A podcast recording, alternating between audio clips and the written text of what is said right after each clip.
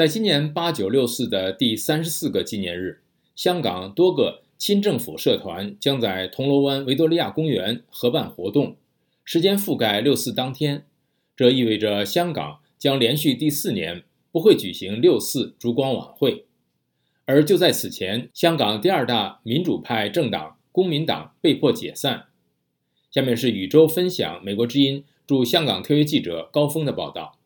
宇宙。好的，志远。高峰报道说，六月三日至五日，香港铜锣湾维多利亚公园足球场将有所称的家乡市集，由广东、福建等二十多省的社团联会共同举办。这些活动与乡情聚香江、迈向新征程为主题，庆祝香港主权归还中国二十六周年。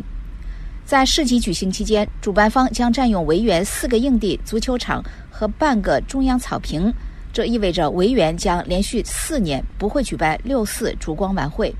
已经解散的支联会前副主席蔡耀昌接受美国之音专访时表示，亲政府社团选择在六四期间举行家乡市集，使人不知所以。高峰的报道引用蔡耀昌的话说：“不能够不让人怀疑，是不是这些村政府的团体让这个传递不能给其他人进去？”六四前后几天也不是什么特别的假期，举办嘉年华活动，从商业原则来看是不合理的。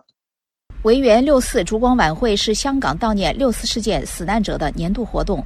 一九九零年六月四日至二零一九年六月四日期间，它每年由香港市民支援爱国民主运动联合会举办，于维多利亚公园的硬地足球场举行。这个晚会是全球规模最大的六四事件悼念活动，每年参加人数为数万至十多万人不等。在二零二零年之前，六四晚会和七一游行是香港的两大社会活动。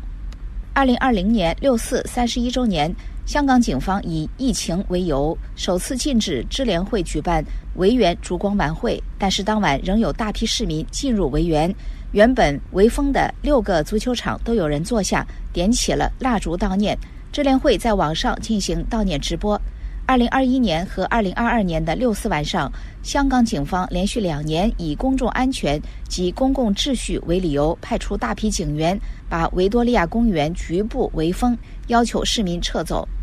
此外，二零二零年六月三十日通过实施后的港区国安法，把纪念内容视为触犯法律。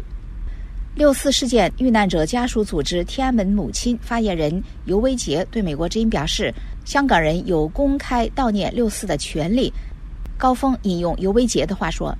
这一件惨案是发生在中国的首都，那作为香港是中国的一个城市的，他们想要用这种方式来谴责当年政府用军队屠杀平民百姓，表示愤慨，这是一个公民所应有的权利。”就在今年六四前夕，成立超过十七年的香港民主派政党公民党，五月二十七号宣布解散之后，连日来受到香港亲北京媒体的抨击。